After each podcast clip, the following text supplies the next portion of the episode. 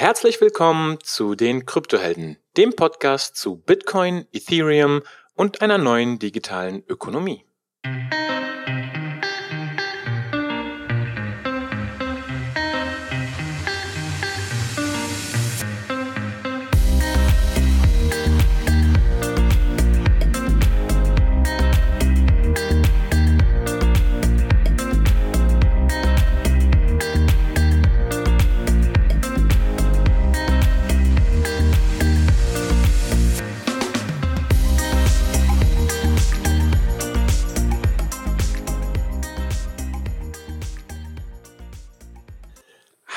Lieber Hung. Grüß dich, Onur. Schön, dich mal wieder zu sehen und zu hören. Äh, wir machen heute nochmal einen Talk. Ja, ich möchte mich wieder up, up, up to date bringen. Was macht denn Crypto-Twitter? Was geht denn gerade ab, Onur? Oh, Crypto-Twitter ist echt, äh, hat so eine zweite Wiederbelebung äh, erfahren. Ähm, die Märkte haben sich ja ganz schön bewegt und Krypto-Twitter ist halt immer noch, keine Ahnung, 90 Prozent wahrscheinlich über Charts und Märkte und Coins und Cash-Tags. Ähm, ja, da ist sehr, sehr viel passiert. Also ich kann ja mal anfangen. Wir haben verschiedene Themen heute, aber ein, ein großes Themenpaket sind eigentlich so Exchanges, also Handelsplattformen oder mhm. Börsen. Mhm. Ähm, da gibt es sehr, sehr viel verschiedene News innerhalb ähm, dieses Segmentes und wir können einfach mal anfangen. Also ähm, es geht wieder um Tether und ähm, Bitfinex und eine der Sachen, die jetzt eben, äh, da wird ja gerade verhandelt und vor Gericht wurde eben gesagt in den USA, dass lediglich 74 Prozent mit traditionellen Währungen, also Cash collateralized sind und die restlichen 26 Prozent sind quasi mit anderen Assets, unter anderem Bitcoin collateralized. Und das muss man sich mal vorstellen, dass ein Stablecoin ähm, mit Bitcoin collateralized ist, also quasi gedeckt ist mit so einer hochvolatilen Währung. Ähm, ja, das ist auf jeden Fall interessant, weil es in beide Richtungen. Wurde, wurde jetzt herausgefunden und offengelegt. Das haben die selber offengelegt jetzt im Rahmen dieser Verhandlungen. Äh, Tether gab es ja immer mal wieder die, so, so ein FUD, also Fear, Uncertainty, Doubt und viel, äh, viele Gerüchte, dass da vieles nicht stimmt und so weiter. Ja, das ist ein interessantes Detail, was das rausgekommen ist. Es ist keine komplette Katastrophe, aber es ist auf jeden Fall nicht ideal, sage ich mal, für ein, für ein Stablecoin. Das war, das war ein Themenpaket, was ganz witzig war. Ähm, ja, wir können gleich mal weitermachen. Also Kraken hat eine E-Mail rumgeschickt an ihre Kunden, dass sie ähm, ein Stück ihres Unternehmens an ihre Kunden gerne verkaufen möchten. Also man kann quasi äh, Kraken Shares oder Kraken Equity kaufen.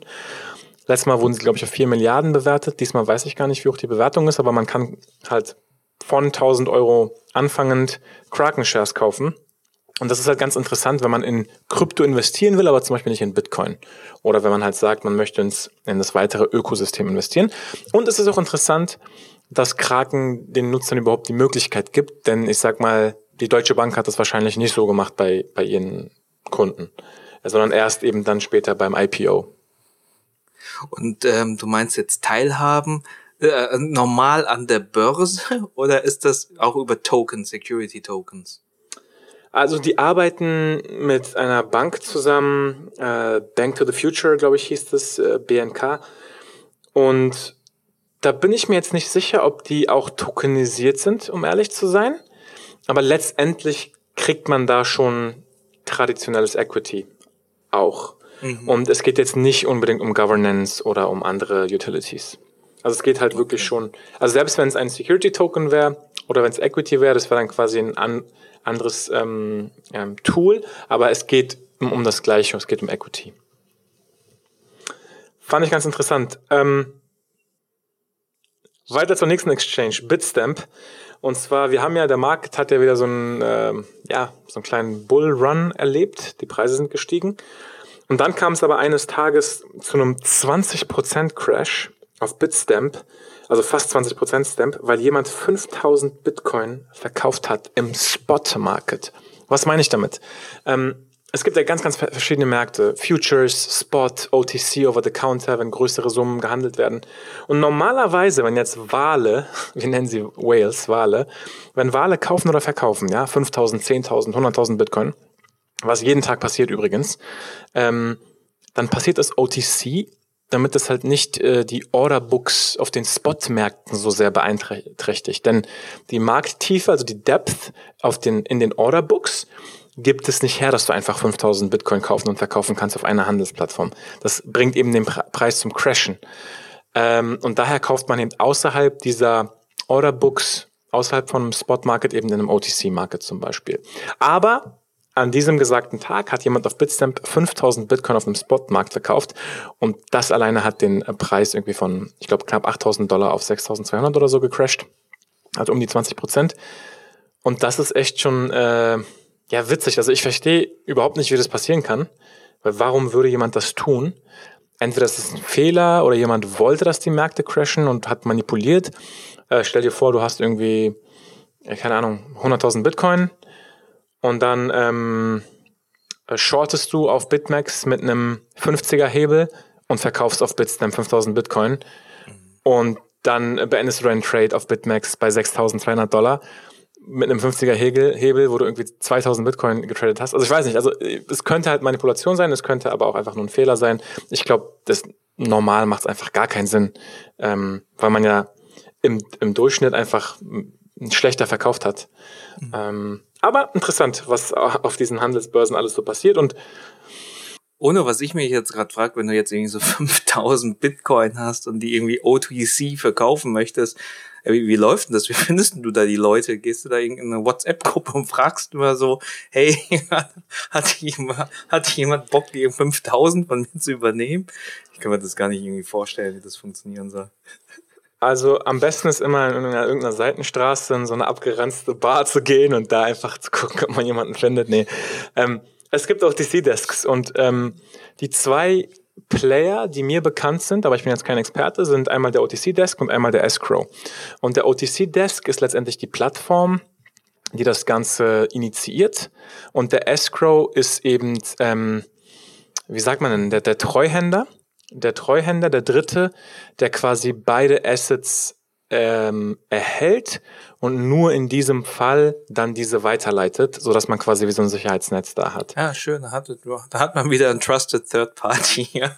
Trusted Third Party für ein äh, Decentralized äh, Trustless Asset. Ja, genau. Das, ja, das macht Sinn.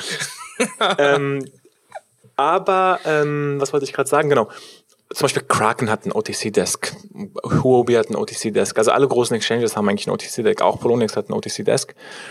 Und die zwacken halt alle ungefähr ein Prozent ab oder weniger 0,5% so im Dreh. Bei 10.000 Bitcoin ist das halt gar nicht so schlecht.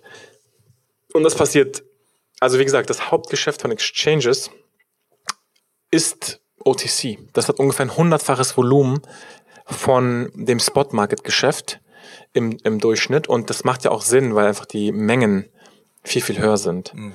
Ähm, okay. Also das ist, ähm, genau, das auf Bitstamp passiert, war ganz witzig.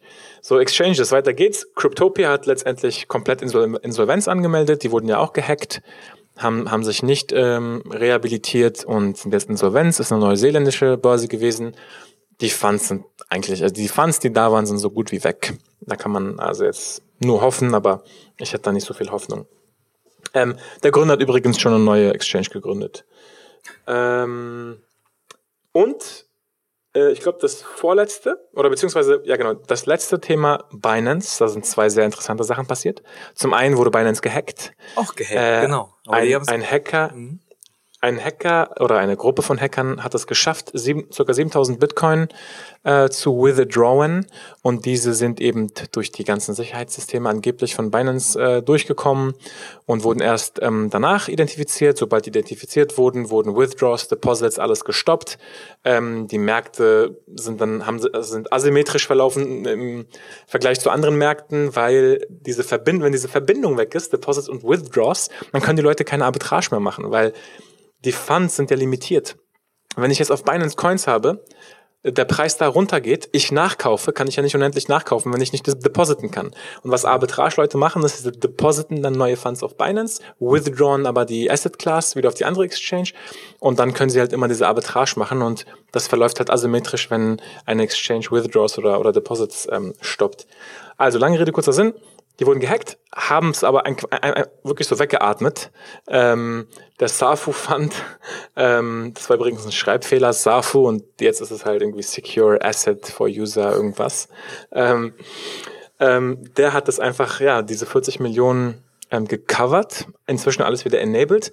Und ganz witzigerweise hat Bitcoin da, da irgendwie einen kleinen Run gemacht auf 8000 Dollar. Und das wirklich äh, Spannende ist, wir hatten ja bei einer der letzten Folgen IEOs, Initial Exchange Offerings, besprochen. Und da ist echt gerade so ein kleiner Hype. Und zwar fast alle Binance IEOs. Also ich kann mal ein paar nennen. Es war ähm, Matic, ähm, Seller Network, dann gab's ähm, äh, Fetch, auf Huobi gab's Reserve, was ein sehr bekanntes ähm, Projekt ist, unter anderem durch Peter Thiel ähm, finanziert.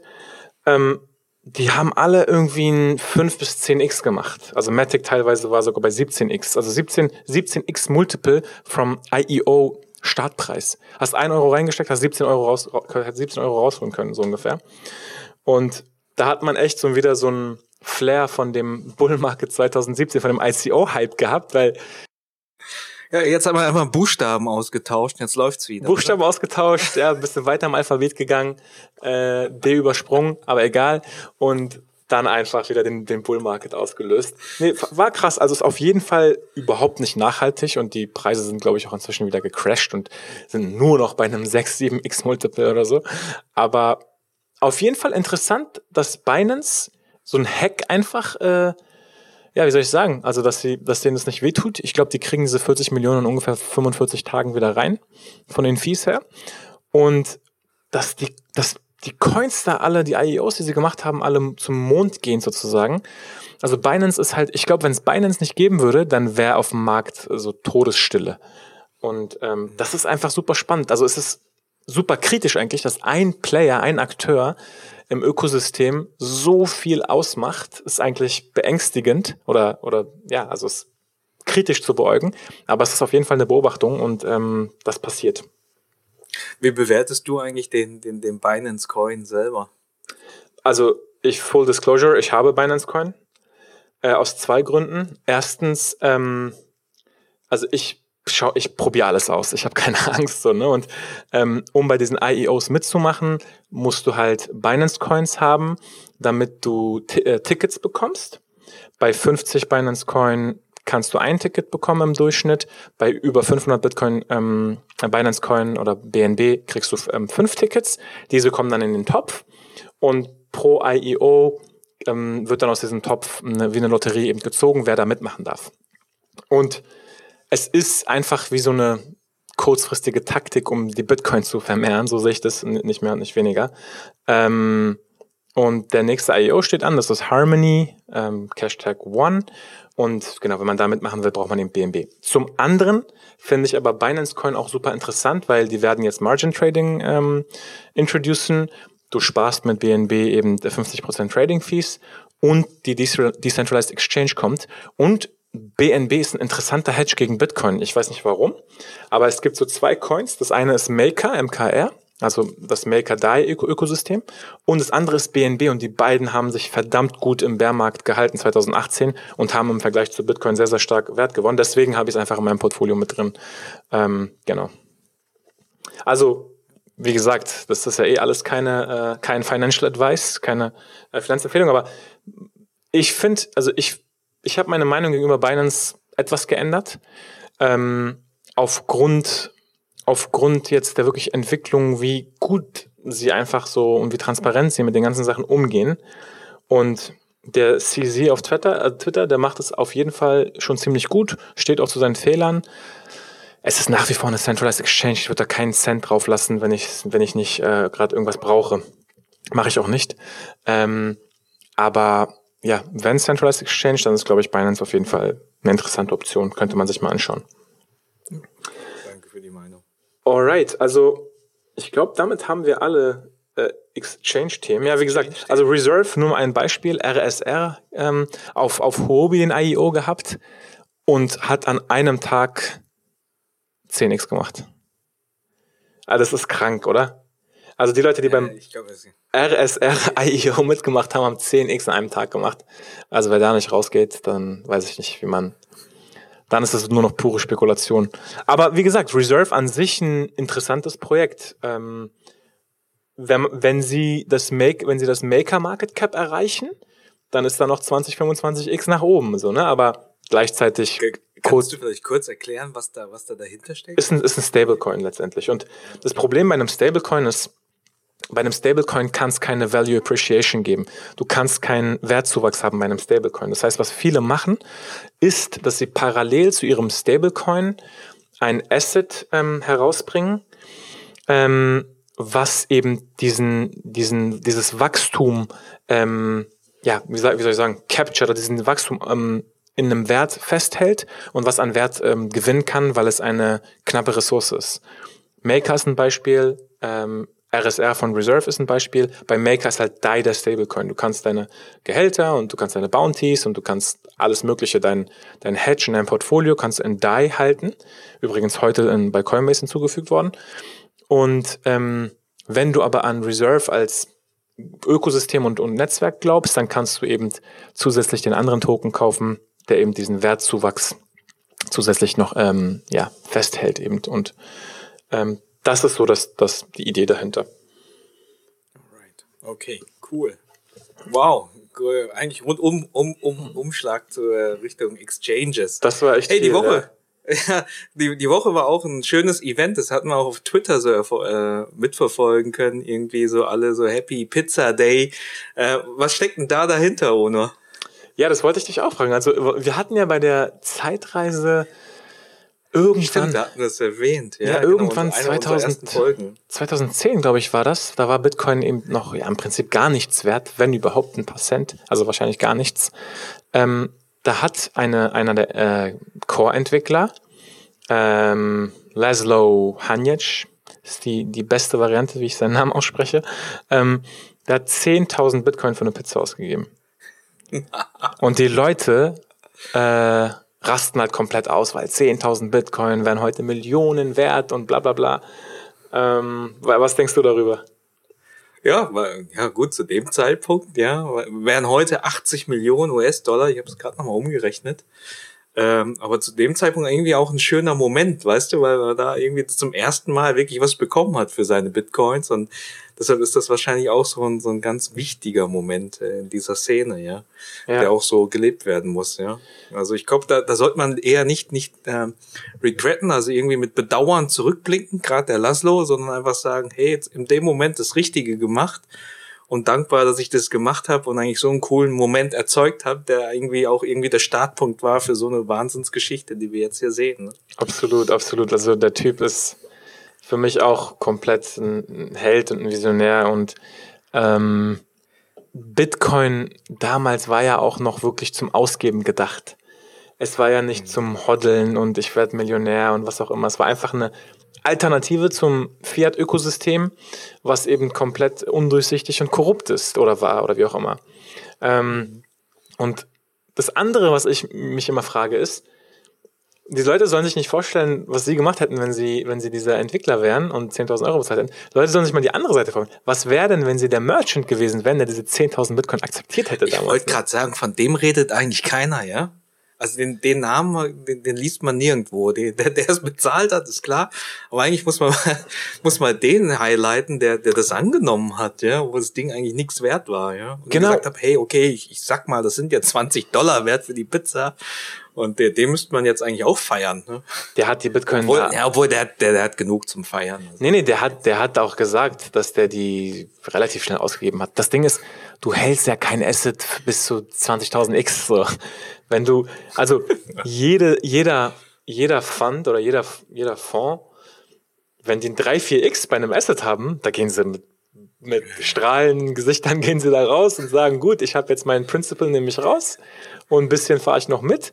Oder es gab, es gab ein witziges Zitat. Ähm, ich weiß nicht, von wem, von wem das war, aber irgend, irgendein bekannter Fondsmanager meinte mal, I got filthy rich äh, exiting too early. So, weil alle mal gesagt haben, du gehst zu früh raus, du gehst zu früh raus.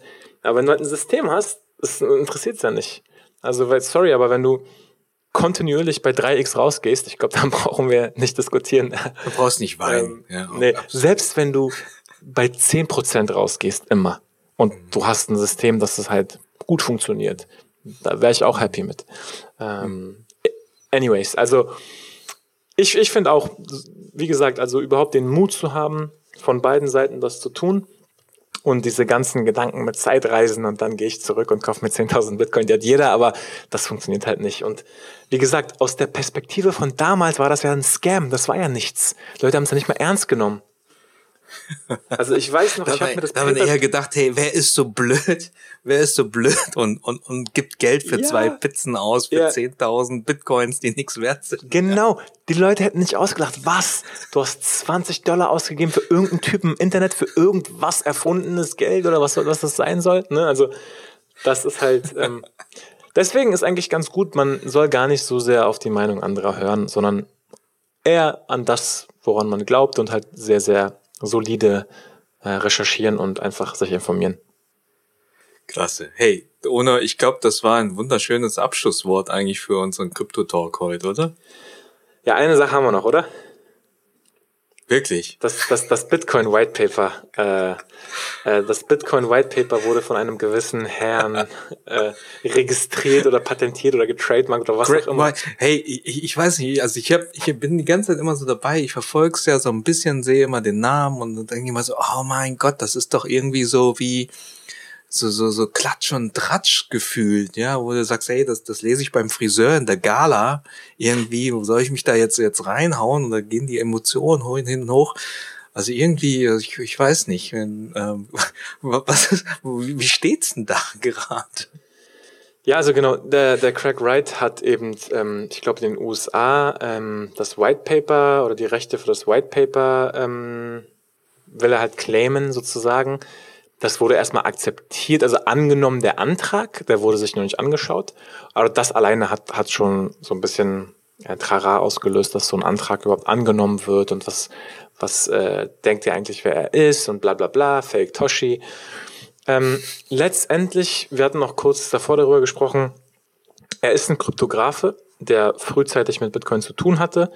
Ich denke, der auch Satoshi Nakamoto, ob es jetzt die Person oder die, die Gruppe ist, wahrscheinlich kannte oder Kontakt zu der hatte. Und dadurch, dass einige gestorben sind, glaube ich, hat der jetzt irgendwas entdeckt, wo er jetzt, ähm, weiß ich nicht. Also vielleicht ist er auch geisteskrank und, und irgendwie hat irgendwelche Fantasien und denkt, ach, das Leben ist eh nur ein Spiel und ich mache jetzt mal irgendwas. Aber es, es wirkt von außen auf jeden Fall sehr unseriös und ähm, sehr merkwürdig. Aber was er da genau plant mit seinem. Ähm, Achso, das ist noch, noch so ein Ding. Also der Coin, Bitcoin Satoshi's Vision, BSV, hat dann an einem Tag irgendwie 150 Prozent gemacht. Ähm, und warum das überhaupt geht, ist, weil der von den ganzen großen Exchanges delistet wurde. Ich glaube, nur noch Poloniex hat den oder so, als große Exchange. Und wenn man eben keine großen Exchanges mehr und kein Volumen mehr dahinter hat, dann ist es halt relativ einfach, so ein Coin zu pumpen. Egal, kommen wir wieder zurück zum Thema. Also, ja, das ist auf jeden Fall eine, wie man im Englischen sagt, complete Shitshow, was da abgeht, aber ich beobachte es nur von Weitem. Einfach, genau, einfach nur beobachten und sich ein bisschen amüsieren. Ne? Genau. Alright, ja, cool, sehr schön.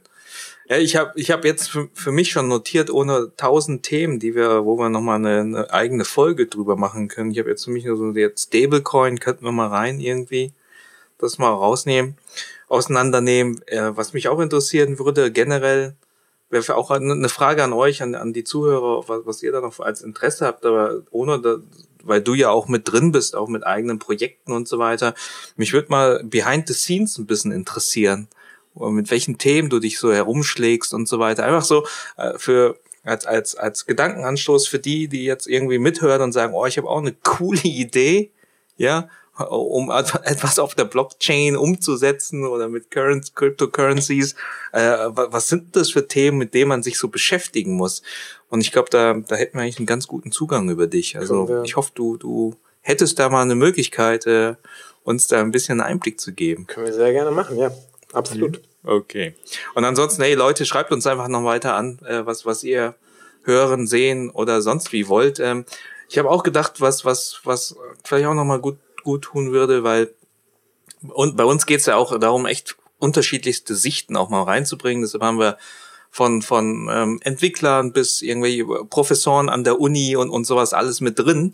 Und ich glaube, eine Seite, die, die noch bisher so ein bisschen unterpräsentiert war, ist so Richtung, ja, was, was machen so Unternehmen, ja, so Richtung Industrieunternehmen, wie, wie, wie, kommen die denn da voran? Also wenn ihr da irgendwie Kontakte habt oder da ähm, vielleicht auch in Projekten involviert sind, irgendwie Automobilzulieferindustrie, Supply Chain, irgendwas, dann, dann meldet euch bei uns, weil äh, wäre ganz interessant, einfach mal zu verstehen, wie, wie gehen denn Unternehmen damit um, ja? größere Unternehmen. Sehr schön, ja, absolut. Klingt super und wäre ich auch gespannt, da mal etwas mehr zu erfahren. Genau. Also. Also in dem Sinne, schaut einfach in die Telegram-Gruppe, diskutiert mit uns und ähm, ja, Happy Pizza Day, ja. Bis zum nächsten Mal. Ciao. Ciao. Liebe Kryptohelden, wenn ihr fleißig äh, mitdiskutieren wollt, kommt in unsere Telegram-Gruppe.